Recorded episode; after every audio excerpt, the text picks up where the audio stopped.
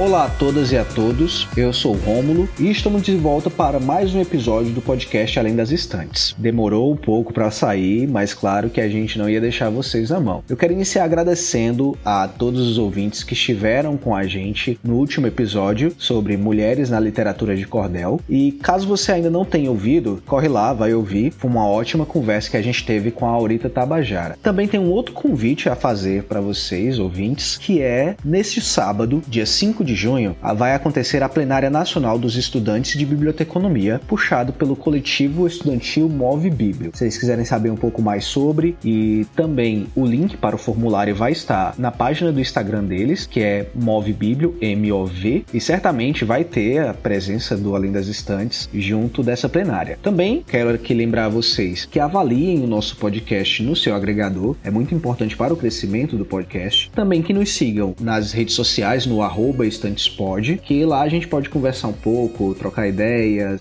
ouvir seu feedback sobre os episódios, além também do nosso e-mail, caso você queira nos enviar algumas sugestões, pautas, vocês podem falar com a gente no além das estantes podcast@gmail.com e lembrar sempre de mostrar o nosso podcast para colegas que também estejam interessados nessa nossa área. No mais, vamos para o episódio.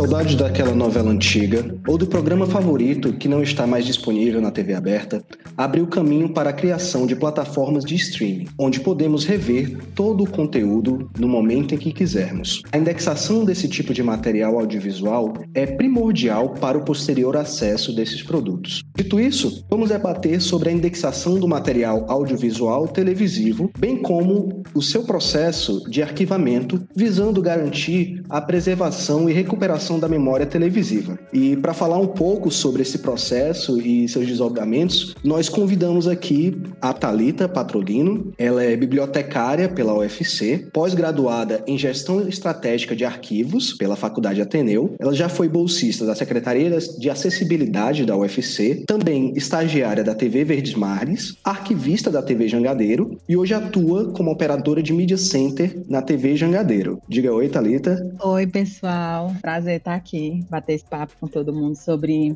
o acervo audiovisual, né, no telejornalismo. Também trouxemos aqui o Carlos Júnior, que ele é estudante de biblioteconomia na UFAM, a Federal do Amazonas, e também ele é apresentador aqui do nosso podcast eh, colega, o Biblioquê, que vai trazer um pouco sobre as rotinas de ser estudante de biblioteconomia.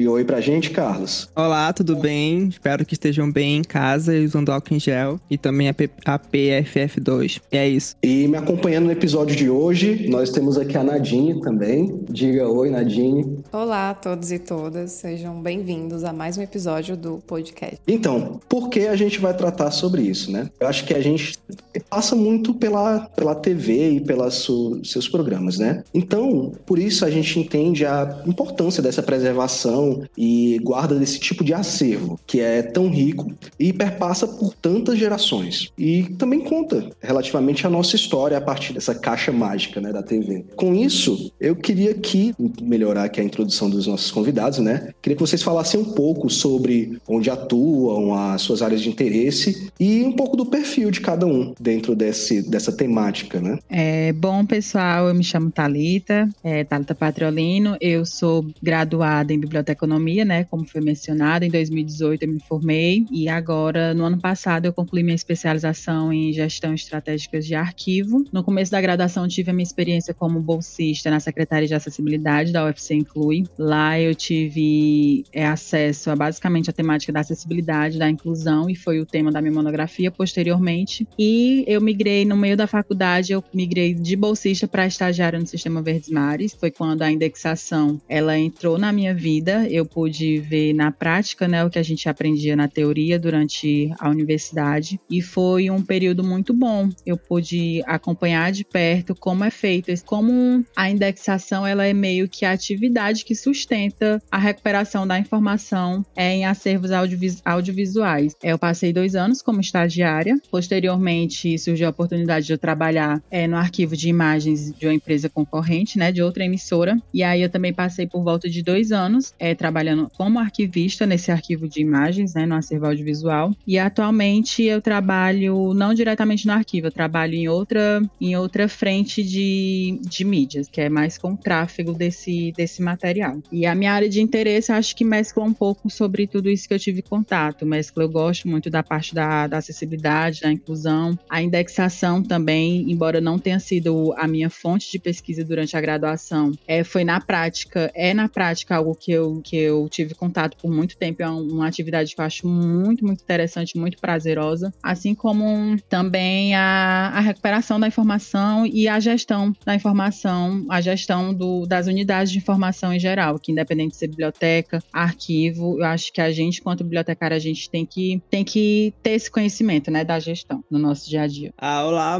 eu sou o Carlos, eu sou estudante de Bíblia pela Federal do Amazonas, como os meninos comentaram. É, atualmente eu sou, eu tô no penúltimo período, já entrando no último período, graças a Deus. É, eu sou bolsista pela, Fa, pela FAPEAN, que é um instituto aqui do Amazonas, é, de pesquisa, e eu pesquiso sobre podcast, mas eu, eu tenho experiências também além do de podcast, também estagiei uma, em uma biblioteca virtual, onde a gente lidava com é, imagens, sons e arquivos que daqui do, do da Amazônia, é, arquivos muito antigos. É, também tem muita experiência é, em edição, em como tratar esses arquivos para disseminar, né, para a população em geral. E eu acho muito importante falar sobre, sobre esse assunto, até porque é, um, é, um, é, muito, é muito curioso saber como que rola, né, a indexação por trás da, da, das câmeras e vai ser muito interessante a gente bater esse papo. Ainda continuando aqui, né, para conhecer mais vocês, para apresentar mais vocês para os nossos ouvintes, eu queria saber em que momento é, essa parte de indexação e, e, preservação, né, vocês começaram a ter mais contato e receberam, assim, esse mundo, né? O meu primeiro contato com a indexação mesmo, né, fora a disciplina que a gente tem na graduação, foi realmente no estágio. No estágio foi o meu berço, assim, que eu tive o contato na prática, fora da sala de aula, fazendo a indexação foi no meu estágio no arquivo de imagens. Foi minha primeira experiência profissional e minha primeira experiência trabalhando com a indexação.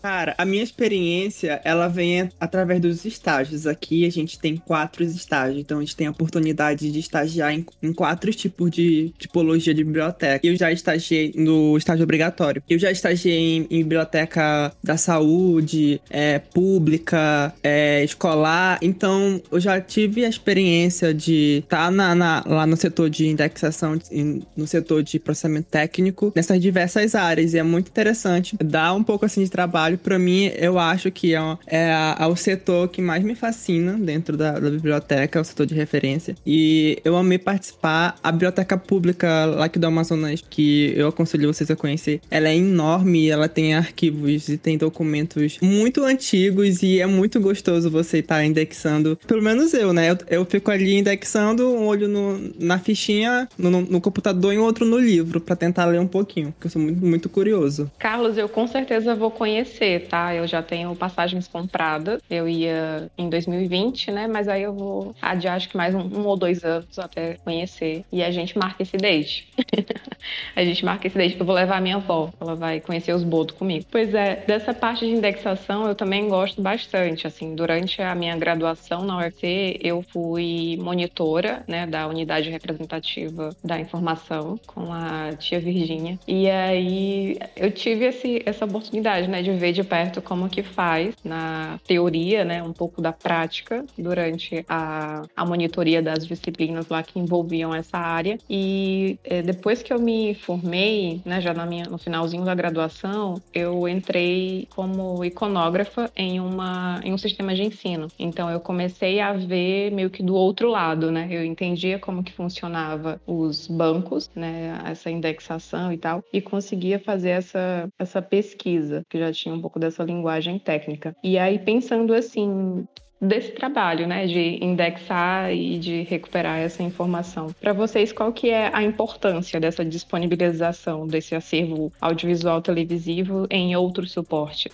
Bom, só retomando aí que vocês comentaram, né, da, mencionaram a professora Virginia, eu também fiz a, a minha disciplina com ela, foi onde eu vi a parte teórica, e diferentemente do colega, eu não tive experiências de viver a indexação na, na biblioteca, eu já fui mesmo bem focado na parte do, do arquivo de imagens, né, indexando matérias do telejornalismo. E a importância de, de expandir, né, de compartilhar esse material no, no suporte, acredito que, que a maior delas é, é realmente você viabilizar o acesso, né? Como a gente fala, como, por ser conteúdo televisivo, querendo ou não, é, é a história, a memória não só da empresa que produz aquele serviço, mas sobre o local, no caso aqui a nossa cidade, né? Acaba contando a história também. Então, ter esse, esse, esse conteúdo, ele disseminado em outros suportes, tanto é, priorizar a questão do acesso, de, de viabilizar isso, mas também como a parte da preservação. A gente falando do suporte físico mesmo, específico, a gente, se a gente entrar no arquivo de imagens, a gente vê que tem suportes diferentes é, por décadas, por exemplo. O arquivo de imagens, geralmente ele nasce quando nasce aquele meio de comunicação. No caso da TV, ele existe desde a existência, ele nasceu com a existência da TV. Então, é muito importante, tanto pela a vida útil daquele, daquele documento, quanto viabilizar o acesso para quem, quem tem interesse em geral. Dando foco para os streams agora que tá, que tá acontecendo, um, uma emissora que é muito grande, que tem uma filial aqui no Amazonas, que é a, que é a Globo, é, a gente tem a rede, acho que é a rede Amazônia. E lá também tem uma biblioteca, uma bibliotecária que trabalha lá no setor, e ela participou de um episódio lá no bloqueio com a gente, e ela falou exatamente isso. Ela falou que ela deu o depoimento dela, ela disse que, o, que é muito importante é, para preservar, porque tem muita coisa que é produzida no, no contexto regional, né? Ali é, e tem coisas que, que é muito importante preservar de, de imagem, de som e imagem, e que, e, e, e, que outras emissoras, por exemplo, não, não tem esse cuidado, não tem esse cuidado para é, fazer indexação, para disseminar depois para a população, porque é, pode ser pode ser que um pesquisador venha de fora visitar a emissora para ver algum, algum documento específico. Por exemplo, a gente teve a Netflix. A Netflix ela entrou em contato com essa emissora aqui do, da região para fazer, fazer aquele documentário sobre um, um político bem famoso aqui, aqui da cidade, enfim. E aí virou série, né, na Netflix. Olha a importância. Se a bibliotecária não fosse tão competente é, ao ponto de armazenar, de cuidar daqueles artigos, talvez algumas imagens, talvez ela não poderia é, ter sanado as necessidades da Netflix, né? Talvez o documentário nem existiria. E olha a importância. Então, acho que puxando aqui um, um assunto que o, que o Carlos come, acabou entrando, talvez seja mais, mais direcionado aqui a Talita, né, que está dentro de uma, de uma emissora, mas se o Carlos também tiver alguns apontamentos para fazer, é super bem-vindo. Eu queria perguntar aqui para Talita sobre em que medida esses centros de documentação e de arquivos, né, das emissoras, ele tem ganhado importância dentro desses, desses locais, né, dessas instituições, tendo em vista que a gente passa a ter hoje, né, uma grande procura por esses acervos. A gente vê, por exemplo, aí a importância, como o Carlos colocou dentro desses, dessa série, né, foi até essa série documental da Netflix que eu não vi, mas eu, eu li um pouco sobre é, a gente tem também hoje uma CPI acontecendo, né, sobre o desenrolar da pandemia aqui no Brasil e essas tratativas sobre as vacinas, que amplamente foi divulgado na televisão, né, aquelas imagens do cercadinho, as declarações, né, do, do presidente, e que elas têm sido negadas, sim, recorrentemente têm sido negadas, têm sido é, é, menorizadas, né, a gente tem uma, um, uma colocação aí do, do ministro ministro Pazuello dizendo que o que se fala na que o presidente fala na internet não é não é para ser escrito, né? Como se fosse um mundo diferente que a gente já sabe que não é. E também, né? Acho que, que um pouco mais sobre como é que essa como é que é esse, esse processo de indexação desses arquivos. Falando um pouquinho sobre como o arquivo, como esses centros de documentações eles são vão ganhando a importância, né? Acredito que essa importância é, do, do, de preservar essa memória televisiva, a importância dos arquivos de imagens, centros de documentações, eu acredito que ele vai crescendo conforme ele vai sendo utilizado. E aí, quando a gente fala no arquivo, como a gente estava mencionando antes, né, a preservação dessa, dessa memória, a gente fala de preservação da memória para ela ser resgatada, a gente fala da preservação dessas mídias para serem utilizadas no, no fazer da comunicação, né, seja pelos próprios editores, os jornalistas, para resgate de, de, de alguma matéria especial, também para contar a história do, do local, da região que está inserida. Então, acho que à medida com que todos os usuários potenciais e os usuários internos e os externos mesmo também, a partir do momento que esse arquivo vai sendo utilizado, ele vai sendo encorpado cada vez mais a sua, a sua importância mesmo. E é muito interessante também que o virtual, querendo ou não, ele está trazendo muita força, porque se, se vocês prestarem atenção, a gente, hoje em dia, um exemplo disso é o TBT. O TBT é febre no Instagram. E querendo ou não, o TBT veio com força também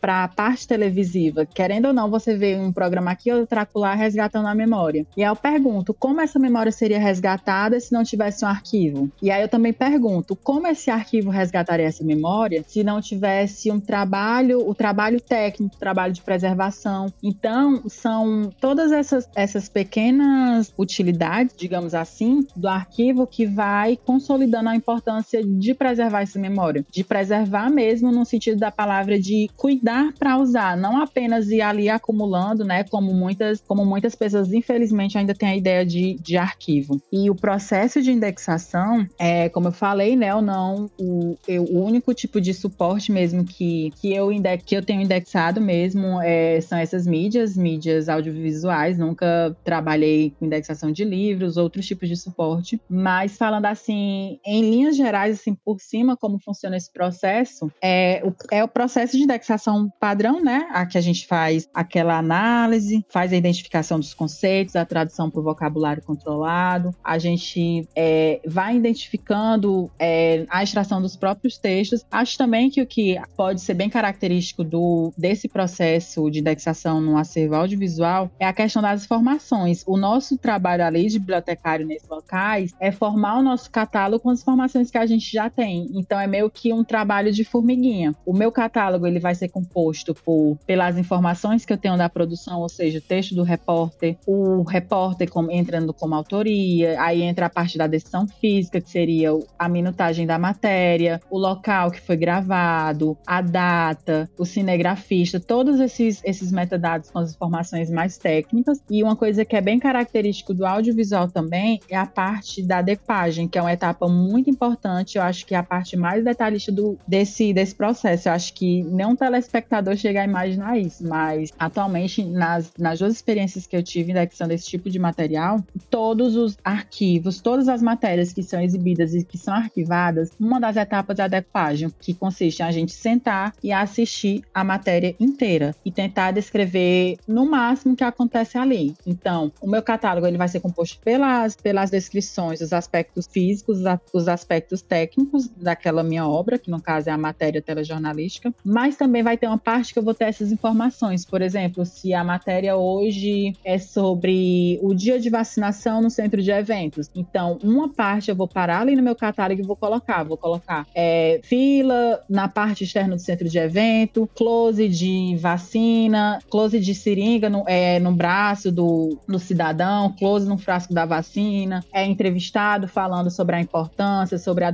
todos esses níveis de detalhes. E aí, depois dessa decupagem, analisando o todo, a gente é, escolhe as palavras-chave, né? No caso, baseado no vocabulário que a gente utiliza. Que aí também entra muito aquele critério que é sempre colocado muito, até mesmo durante a graduação, a análise crítica do indexador, que é eu tá ali fazendo toda a parte técnica, mas eu também tá com o meu usuário na cabeça. Eu seguir todas as regras que eu tenho que seguir, mas também mentalizar como que meu usuário vai solicitar aquilo, o que que vai ser relevante para ele, de qual é o nível de detalhe que eu preciso. Eu preciso descrever a cor da roupa, eu preciso descrever só o assunto. Em alguns momentos eu vou precisar descrever o detalhe da imagem, outras coisas eu vou precisar descrever mais o detalhe da fala. Então, é, é, vai sendo mensurado isso de acordo com o usuário, de acordo com a matéria, de acordo com o contexto. Então, é basicamente essa indexação. Eu tenho o meu catálogo com as informações técnicas, as informações mais descritivas, e tem a parte mais minuciosa com, com a indexação e a decupagem, que é a descrição de tudo que eu vejo. É bem parecido com quando a gente vai tratar de recuperação, quando a gente vai falar, falar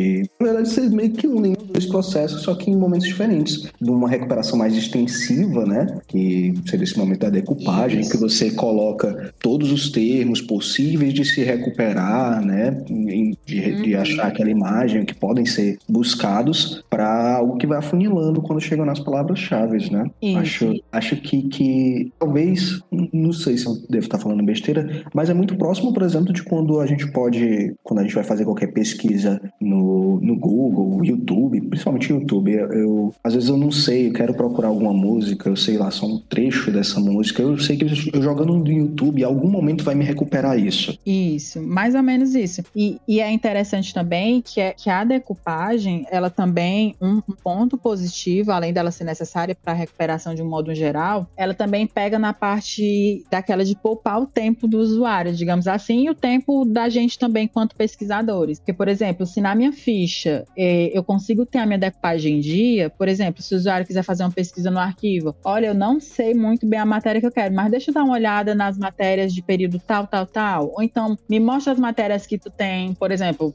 que Covid é o que tá mais na nossa, na nossa mente atualmente. Deixa eu ver as matérias que foram de Covid, tô procurando um específico. Deixa eu selecionar aqui. Então, se ele estiver no meu sistema, dependendo do sistema que eu uso, se eu não puder reproduzir a imagem, se a minha decupagem estiver em dias, ele já vai poupar o tempo, porque ele não vai precisar reproduzir cada imagem, ele não vai precisar correr cada VT. Porque se a decupagem estiver em dia, ele consegue visualizar perfeitamente. Ele consegue ver o vídeo sem ver, né?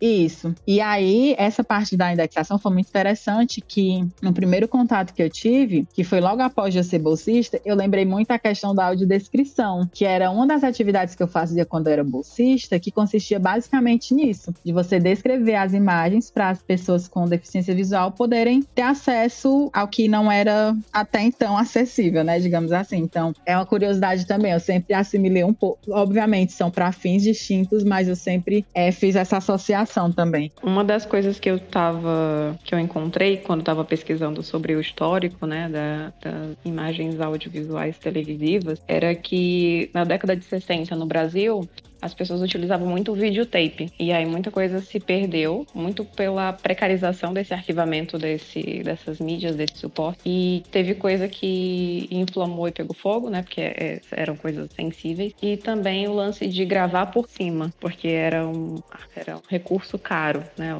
As fitas e tal. E aí um outro fator é que quando surgiu o colorido, muita coisa preto e branco foi apagado, como se aquilo não fosse mais importante, né? E aí uma coisa que a gente estava pensando, que é, qual que é a, importância né, dessa atualização dessa política, desse manual de arquivamento e, consequentemente, da indexação do acervo audiovisual da televisão, tendo em vista esses novos formatos para acesso desse tipo de acervo. A Thalita já tinha até começado a falar um pouco sobre isso, de que por mais que você tenha é, aquele suporte, você tem que adaptar, né? No caso, a gente veio lá da fita para o DVD e aí do DVD para mídia digital nas nuvens, né? Então, qual que é a importância né, dessa atualização de, desse tipo de, de processo? Falando agora da, dessas perdas de material, chega a dar uma dor no coração quando a gente tem algum arquivo que a gente não localiza porque sabe que foi extraviado, danificado de alguma forma, tanto por esses suportes, né? Mais, mais antigos. Mas é exatamente isso. Acho que, assim, na minha opinião, né, na, de acordo com as experiências, com a pouca experiência que eu tive nos arquivos de imagens, eu vejo também como um grande desafio é essa questão do armazenamento, tanto pela questão do suporte, quanto pelo espaço, quanto pela atualização. E acho que um dos grandes desafios para os arquivos é tentar dar conta desse acervo é, em suportes atualizados. Digo isso por quê? Porque você pensa, jornal tem todo dia, faça chuva, faça sol. Então, todo dia eu vou ter material chegando para tratar no meu acervo. E eu vou ter aquele material em dias. E ao mesmo tempo que eu tenho esse material entrando, eu tenho mídias de outras outras décadas que precisam ser tratadas e atualizadas. Eu tenho, vamos supor, tenho mídias em XDCAM que precisam passar para outro suporte que para passar para o atual.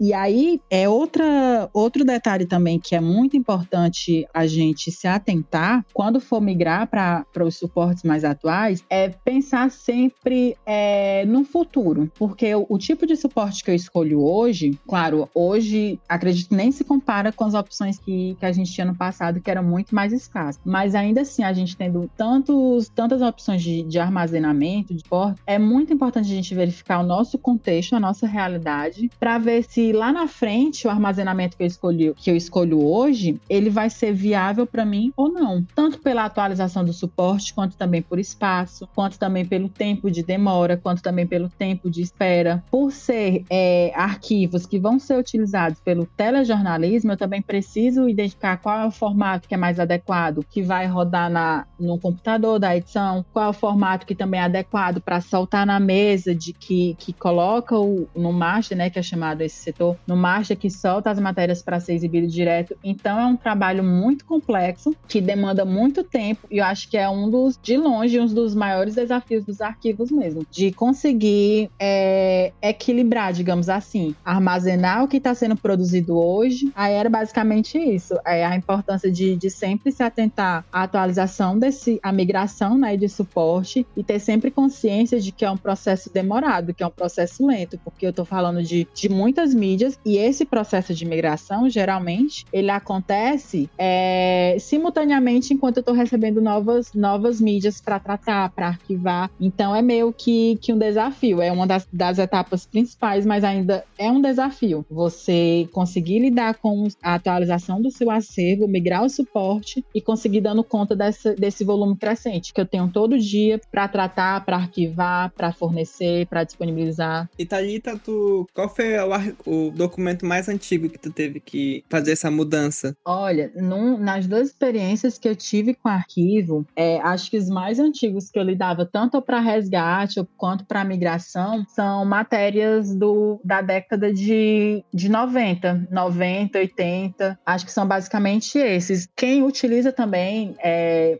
muito desses arquivos são os produtores dos esportes. Não sei se vocês acompanham, né? Futebol, esporte, mas eu sempre estou fascinada, né? Eu adorava assistir reportagem de esporte, porque geralmente o esporte tem essa tradição de resgate. Por exemplo, é um jogador muito famoso que faz aniversário, ah, o ídolo do, do Ceará está completando 70 anos hoje. Vamos no arquivo, vamos de arquivo. Ah, olha, o fulaninho fez um gol na Copa de 90, fez um gol também na Copa de 80. E aí vai, você viaja no tempo resgatando essas imagens. É uma da parte também, uma das partes muito interessantes, porque dá, dá assim uma pesquisa enorme, porque você meio que realmente viaja no tempo através das imagens. Aí a gente volta àquela nossa conversa do, do início, que é a imagem, a informação e também a memória. É a história daquele local, né? Mas acredito que o mais antigo que, que, eu, que eu lidei, o documento mesmo, assim, foi dos anos 91, 89, mais ou menos isso. Geralmente esporte ou alguma celebridade, assim, infelizmente, quando falece, também tem muito isso de, de resgatar essas imagens. Eu lembrei, eu lembrei do meu estágio, eu muito do, do estágio. A gente pegava documentos mais, muito mais antigos, que eram da época, sei lá, da construção de Manaus, que eram imagens, tipo, não sei o nome daquela máquina, mas é uma máquina enorme que a bibliotecária ela colocava as fitinhas, porque antes era gravado em fitas, né? É, eles, é o arquivo. Era o Matic? Sim. Aí ela tentava o limpar. Sim. Ela tentava limpar uhum. aquilo. E eu ficava, meu Deus, Isso. será que. Eu ficava agoniado. Eu, eu, eu, rezava toda, toda a tarde. Acelerar favor, a voz, né? Parece os robozinhos. Sim, eu falava, por favor, não me deixa mexer naquilo, porque se eu queimar alguma coisa, vou acabar com, ah. com o regate histórico. Sim. Mas, Mas é, é, muito maneiro mesmo. São essas mídias mesmo. Era muito legal. E a, e a transferência também, eu cuidava mais de, das imagens, né? A, o, a bibliotecária ela é responsável pelo, pelos vídeos, porque eu tinha morria de medo de, sei lá, queimar, fazer alguma coisa errada. E aí, meu Deus. Mas realmente, na biblioteca virtual, a biblioteca virtual do Amazonas, muitos pesquisadores vêm de fora para fazer pesquisas. E é muito, gente. Eu acho que as pessoas que mais valorizam a nossa história é, é pesquisadores de fora. Não, eu digo, eu digo porque eram pouquíssimas pessoas daqui do Brasil mesmo que iam fazer esse resgate histórico, que iam ler sobre. Era mais, sei lá, americanos, alemães. E era, eu ficava morrendo de medo de, meu Deus, estragar algum documento. Aí entra também muito pela parte cultural, né? Aí ou quem valoriza ou é quem vem de fora, ou então quem precisa mesmo, né? Quem, quem faz uso daquelas imagens. Mas é exatamente esse, essa mídia aí que falou mesmo. Geralmente eram as do Matix, né? E é, como a Nadine até mencionou também, é, continua sendo assim um, um, um suporte mais delicado de trabalhar. Tinha muito também a questão de, de, copiar por cima, então muita coisa provavelmente deve ter passado, né? Já, é, em algum desses arquivos deve ter passado por cima de alguma matéria, mas, mas é basicamente essa, essa atividade mesmo. Botar a fitinha e voltar. E aí também entra uma coisa muito interessante, só aproveitando esse ensejo desse material um pouco mais antigo, desse porte antigo, é a questão da tecnologia. Embora tenha avançado hoje, você vê que são materiais tipo de muito, muito tempo atrás que não tinha tanta tecnologia hoje, mas a organização naquela mesma época funcionava. Então entra mais uma, uma questão de que é sempre bom a gente é, ressaltar, bater na tecla dos bibliotecários ocuparem esses lugares, porque se não tivesse tido uma organização eficiente naquela época, hoje esse material não seria recuperado. Então, embora eu tenha a tecnologia que eu tenho hoje, que é sim uma aliada, uma aliada para as nossas atividades, é, eu também eu preciso que aquela organização ela trabalhe fora da tecnologia. Eu preciso ter aquela organização. Se eu não tiver tecnologia, eu consigo organizar meu acervo. Mas, claro, obviamente, a tecnologia é um grande aliado mesmo. A gente tem que pensar nos profissionais que vão ocupar nosso espaço depois, né? Eu, eu quando, eu, quando eu estagiei lá, só pensava nisso. Meu pai disse, eu vou deixar tudo bonitinho aqui. Não só para o usuário, não só, mas também para os futuros estagiários ou os futuros bibliotecários que vão estar tá lá. Porque era muito difícil fazer, fazer essa, essa transformação, né? De pra, pra nuvem, etc. É uhum. É muito complexo,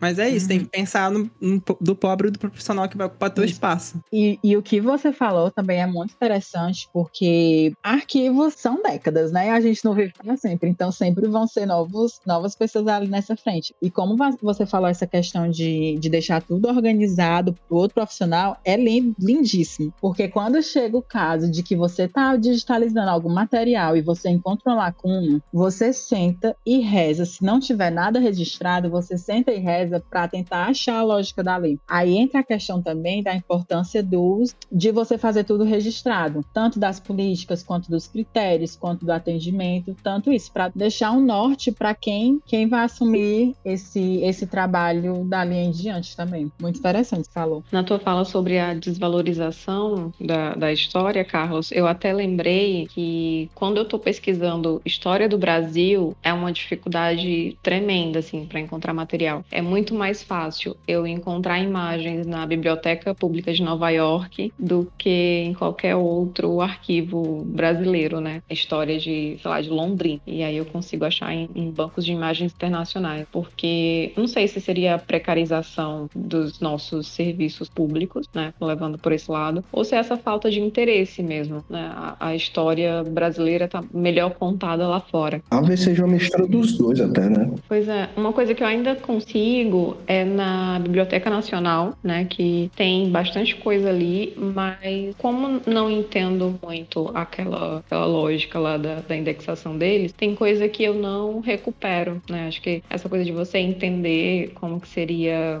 como que seriam indexados, a gente tem o vocabulário controlado, né, para isso. Acho que se tivesse uma melhor divulgação desse processo, talvez fosse até melhor de recuperar as coisas. E o Museu da Imigração em São Paulo também tem muita coisa contada ali, mas as imagens não têm muita descrição, né? É uma indexação muito muito pequena, assim, são, são umas palavras, as tags deles são muito pequenininhas, assim, é, é uma dificuldade muito muito grande que eu tenho enquanto pesquisadora iconográfica. Eu ia falar, eu ia indicar o, o lugar onde fiz o estágio, se vocês quiserem é, documentos sobre a região amazônica, lá no site da Biblioteca Virtual do Amazonas tem muito conteúdo, muito legal. Alguns dos conteúdos eu tratei, então valorizem lá o profissional. Qual que é o nome, Carlos? É Biblioteca Virtual do Amazonas. Eu vou mandar aqui o link para vocês. É, já anotei aqui. Pronto. Acho que a conversa rumou aqui um encerramento, né, desse tema. Acho que vocês poderiam falar, assim, quais as perspectivas, né, que a gente pode traçar com relação ao futuro desse, de aprimoramento, né, dessa indexação e dos acervos de audiovisual como um todo para melhor preservação e como essas novas tecnologias que a gente tem, elas podem ser melhor utilizadas, né? Para a gente não acontecer de perder e de ficar sem memória, né? Que acho que para qualquer sociedade é, é uma lástima. Uma sociedade sem memória não, não tem como progredir. Vocês podem ficar à vontade para colocar aí suas considerações. Tá certo. Eu tô falando um monte, não sei se tá fazendo sentido, mas vamos lá. Ah, pode. No final, no final, com a edição, tudo faz sentido. Tu vai editando. Pois é, eu, eu confio muito nos editores, então.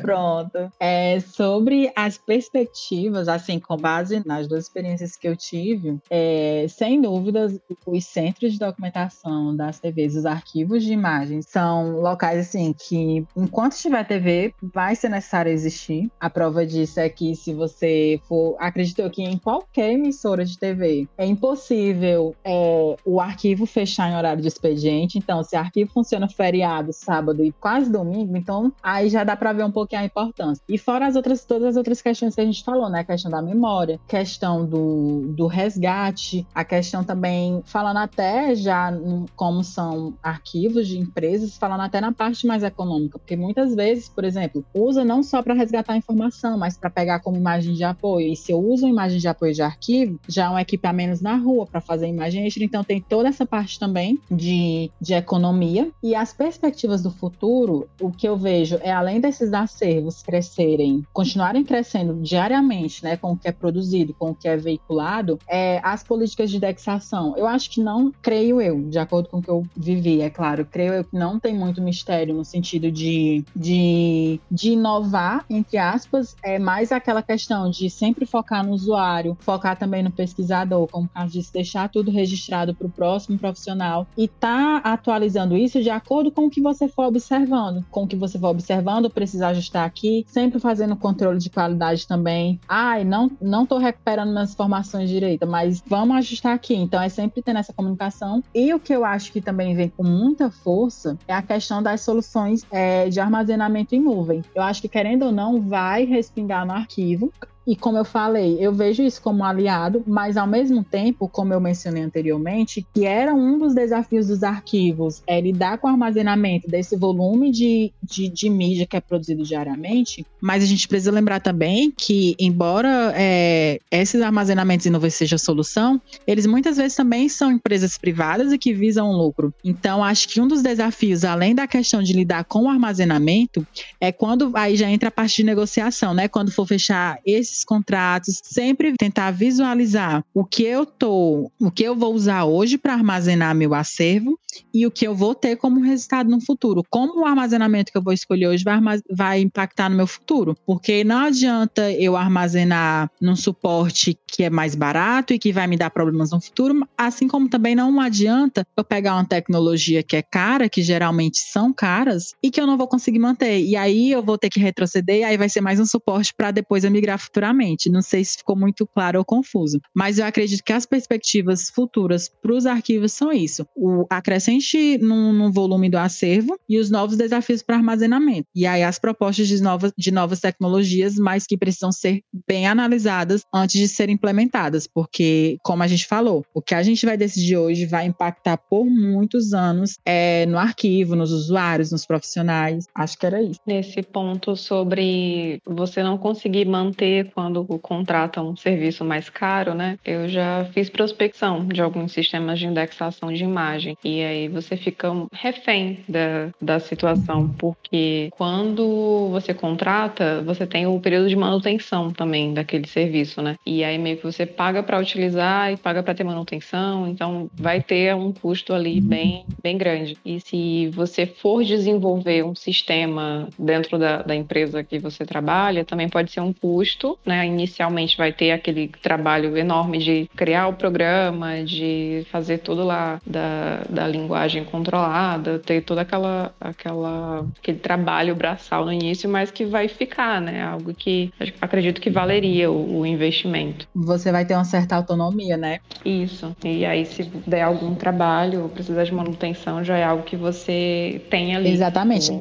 Aí, Nadine, até interessante essa parte que falou, porque é, resumindo em outras palavras, é alguns serviços que, que estão aí é, ofertados para arquivos, para esses armazenamentos, acaba sendo um serviço de terceirização. Aí, olhando bem, você tem o seu trabalho de produzir, de ter equipe, de todo investimento em produzir matérias, e aí você vai terceirizar para pagar pelo acesso, para pagar pela manutenção. Aí, como você disse mesmo, muitas vezes acaba sendo refém. E como é um volume que vai crescer diariamente, tem que ver que uma hora esse custo vai pesar, né? Né? Aí, só uma coisa que eu lembrei também, nessa, nessa parte de, de soluções em arquivos, e, e assim como toda decisão também que envolva dinheiro, tomada de decisões que envolvam financeiro, a importância de bibliotecário, ele está sempre te, é, mostrando resultados num sentido de que todo mundo sabe a importância do arquivo, mas também de ter tudo registrado. Eu tenho um controle dos atendimentos que é feito, eu tenho um controle do, do volume de matérias que são analisadas, para mostrar que é importante ter um investimento também nessa parte. E mostrar também que há outras alternativas, como a própria Nadine falou. Às vezes, investir na equipe da TI e produzir um sistema próprio é muito mais vantagem do que contratar algo que ninguém sabe até quando vai poder manter, né? Gente, eu sou quase geração Z, milênio, milênio, mas quase geração Z. Eu ia puxar uma, uma pauta que é sobre o uso desse, desses documentos, desses arquivos em, em mídias sociais, como por exemplo, é, eu, sou, eu, uso muito TikTok, então eu fico, sou viciado no TikTok. E aí tem aqui em Manaus tem uma página que é, acho que é Museu Manaus, o nome da página no TikTok. E lá eles mostram cenas de Manaus antiga, por exemplo, a construção, é, tem construção de pontes, tem construção de, sei lá, de, de ruas, de pavimento, tem. É, é muito interessante, é muito interessante porque eu fico, meu Deus, a gente, a gente viaja a fundo na história, sabe? E, é um, e eles colocam isso no TikTok, que é uma, uma rede social que é muito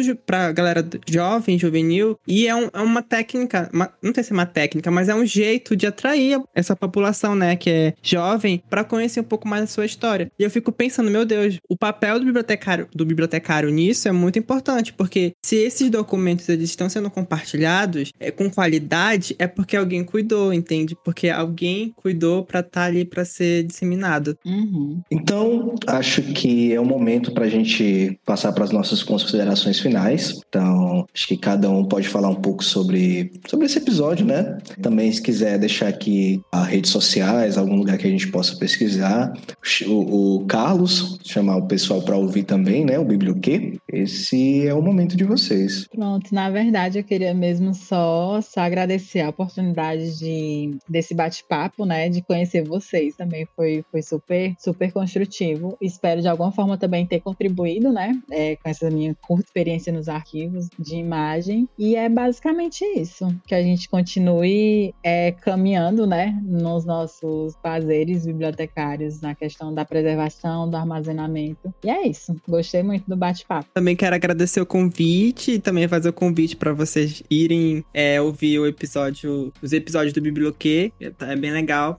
E a gente quer agradecer também ao podcast Além das Estantes pelo convite. A gente ficou muito feliz pelo convite. É muito legal estar tá participando de, diversos podcasts na área e também apoiar. Por, favor, fazem mais, criam mais episódios. A gente ama vocês também, tá ouvindo. E é isso, eu agradeço muito. Foi muito bom estar aqui com a presença da Thalita também. Eu sou fascinado em indexação e em, processamento técnico e foi muito bom estar aqui te ouvindo. Acho que é isso. Inclusive, eu vou até me colocar aqui numa situação difícil, porque aqui a gente sabe que o Carlos ele está escrevendo academicamente sobre podcasts, né? Além de produzir o Biblioquê, e, como eu também, a minha monografia está sendo sobre, sobre podcasts. E eu quero deixar aqui que em algum momento a gente vai chamar você de novo, Carlos, para a gente falar e sobre o podcast Sim. academicamente, né? Da ciência da informação, dentro da biblioteconomia, porque eu acho que, que é muito interessante esse movimento que está surgindo, né? De,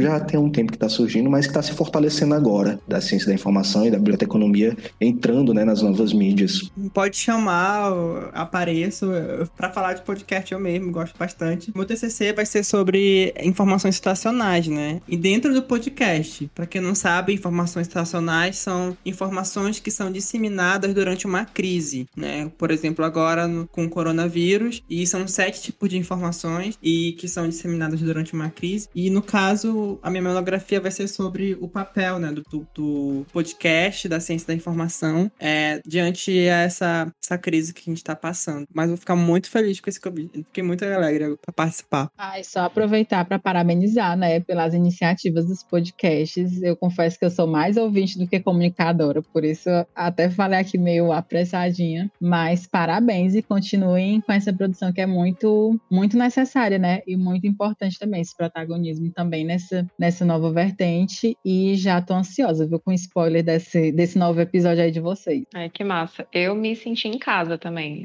Eu também amo a indexação, né? É uma coisa que eu me senti realizada durante a graduação e por isso em prática na minha atuação profissional. Tem sido muito, muito bacana. É, queria agradecer, né, que vocês aceitaram participar hoje com a gente, dizer que o episódio tá muito massa, tá muito lindo e que a gente tá aqui também de portas abertas, caso vocês queiram falar sobre outras coisas. E depois aqui, agradecendo também aos nossos convidados, eu quero convidar sempre aos nossos ouvintes para seguir o podcast, seguir a gente nas redes sociais, no arroba estantespod e também avaliar o nosso podcast no agregador que vocês utilizam. Vai no nosso Instagram, a gente vai fazer uma postagem, vocês podem comentar sobre esse episódio e também compartilhar com amigos e aumentar ainda mais a nossa nosso número de ouvintes aqui, porque são sempre discussões interessantes que a gente está tentando trazer para vocês. No mais, é isso. Só um tchau, tchau de todo mundo agora. Tchau, um prazer. Tchau, pessoal. Tchau, Tchau, tchau, galera. Foi um prazer. Tchau, tchau.